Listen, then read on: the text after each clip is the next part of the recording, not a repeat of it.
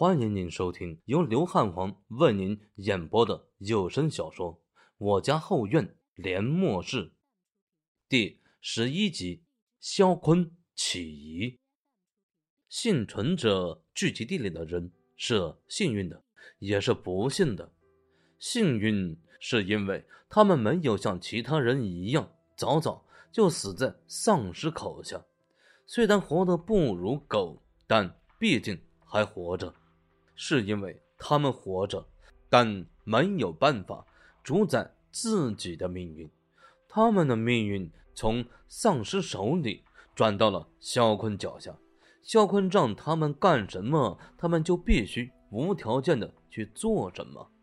而张一峰、刘强，却是这些不信人之中最不信的，因为在第二天，他们再一次被肖坤派出去。搜集物资，站在肖坤面前，张立峰清晰的察觉到刘强的愤怒，他已经出离了愤怒，愤怒到了极致，已经忍无可忍。张立峰有理由相信，只要肖坤多说一句话，刘强就会暴走。坤哥，我们昨天才出去的。张立峰故意说出这句话，目的就是转移刘强的注意力。不让他胡来。果不其然，张一峰这句话一出口，刘强脸色一变，担忧的望着他，心中的怒火也渐渐消散。哼，老子今天心情好，饶你一次，少他妈跟我废话，赶紧给我出去找物资去！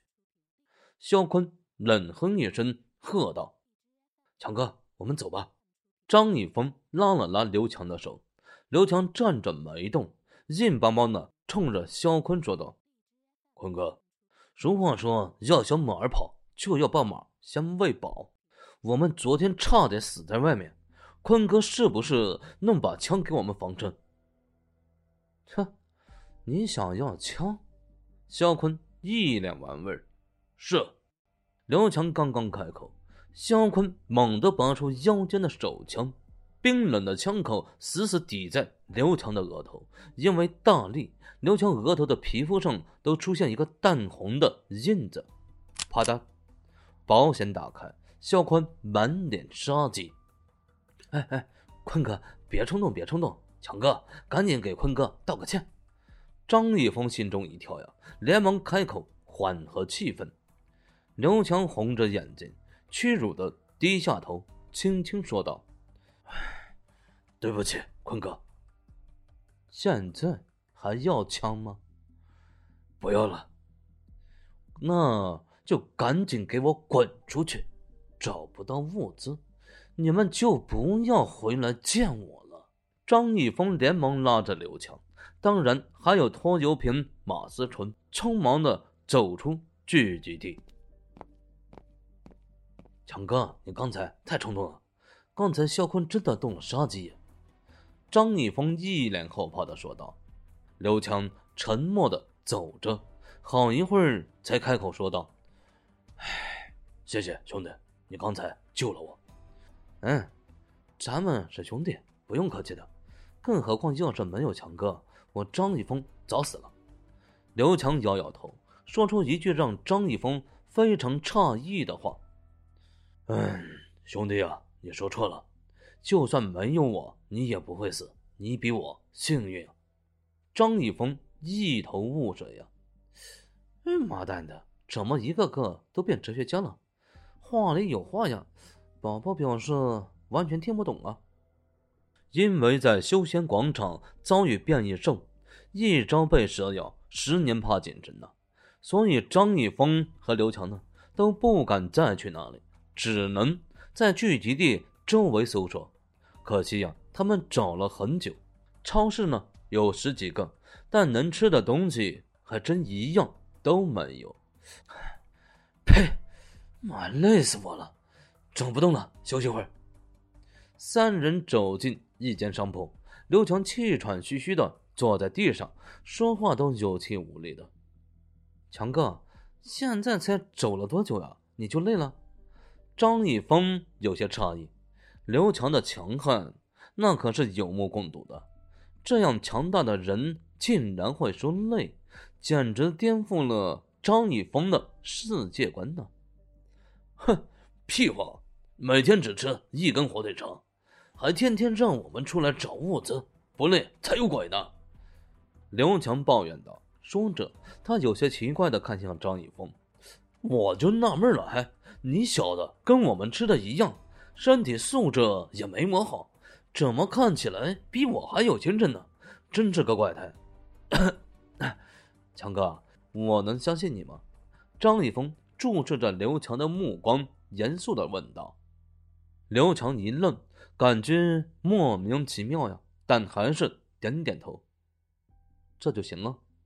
张一峰莫名的感觉轻松，虽然刘强没说话，但他却相信刘强。这大概就是光头强的人格魅力吧。张一峰呢是这么认为的。思纯呢，开饭了。张一峰喊了一声，然后在刘强不可思议的目光下，从双肩包里摸出三罐紫米粥、大量小零食。还有三瓶小矿泉水，这是刘强简直不敢相信自己的眼睛啊！强哥，吃吧。张一峰把食物推到刘强身边，笑着说道。刘强沉默片刻，也不客气的拿起食物就吃了起来。放心吧，今天的事情会烂在我肚子里。嗨，强哥，别这么严肃好不好？要是不相信强哥。我是不会把东西拿出来的。”张一峰眯着眼睛说道。三人吃完东西，顿时精神奕奕。刘强更是彪悍不已啊！这么多天他就没有吃饱过，所以平常看起来只是虚有其表的纸老虎，现在吃饱了，才是真正的猛虎。那种气质变化非常明显。直到此刻，刘强还有些难以置信。他完全不敢相信，张一峰竟然背着这么多物资，在大家眼皮子底下晃悠，愣是没有人发现，简直不可思议。当然，更让刘强震惊的是，张一峰拿出来的东西很多都是他没见过的。这说明什么呢？说明自己是白痴、孤陋寡闻呢。可是，是这样吗？显然不是的。这时，刘强再去看张一峰，就发现他身上好像笼罩着一层神秘的面纱，越发朦胧，越发难以看清。尤其是他身后看似懵懂纯真的马思纯，他也看不透。两个来历不明的人，一对古怪的组合。这是刘强对张一峰和马思纯的评价。又在附近寻找了一段时间，还是一无所获。三人迫于无奈，只能咬着牙再去休闲广场。或许是这地方只有一条蟒蛇，再无其他的变异兽，故而此行呢有惊无险，又是满载而归。肖坤看到物资，脸上的笑容都带风，让张一峰感觉像是春天来了。肖坤满意了，张一峰以为他们的处境会得到改善。很显然，他低估了肖坤的狠辣，也高估了自己的价值。他们还是挤在猪圈一样的教室里，每天一根火腿肠的口粮。告诉张一峰他是如何的愚蠢，竟然会相信一个凶残的养殖户会大发善心，将自己养殖的牲畜。放归自然，当然，张一峰他们在肖坤眼里还是有价值的，那就是他们能找到物资，就这么简单。所以肖坤会尽一切可能压榨他们的价值。第三天、第四天、第五天，肖坤连续五天让刘强三人出去寻找物资，没有理由，无法拒绝。张一峰感觉自己快成物资专业户了。要不是自己出身农村，从小干农活，有把力气，恐怕这几天背着物资东奔西走，就把他累死了。随着张一峰三人缴纳的物资越来越多，肖坤的笑容呢也越来越亲切，但同样的也引起了肖坤的怀疑。在他看来，现在是末世，他派出去的人都没有找到物资，偏偏这三个人每天都能找到。事出反常必有妖，所以他暗中派人跟踪张一峰他们。第七天。张一峰三人回归，又扛着两袋物资。肖坤温和的安慰他们后，等三人走后，一个青年从肖坤身后走出来。怎么样？有没有什么异常？坤哥，他们去了休闲广场。休闲广场？哼！肖坤恍然大悟，这就能解释了。为什么他们每天都能带回物资？因为休闲广场丧尸众多，他好几次派人去都伤亡惨重，所以那地方绝对是未经开采的处女地。那坤哥还要我跟着他们吗？跟，必须跟着，要不眨眼的盯着他们。是坤哥。张一峰他们完全没有察觉。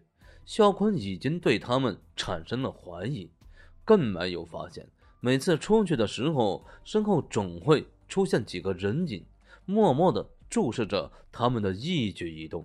时间一点一滴流逝，张一峰来到废土世界已经是第十天了。或许是因为即将回归现实世界的缘故，张一峰整个人都非常亢奋。强哥。今天咱们还出去搜集物资吗？张一峰笑着问道。哎，不知道呀。哎，坤哥怎么还不来找我们呢？张一峰有些低沉的说道。刘强奇怪的看着他，说道：“你小子没病吧？从早上就开始不正常了。搜集物资是好事吗？那是脑袋别在裤腰带上的差事呀，随时可能受命。”怎么看你的模样还很热情啊？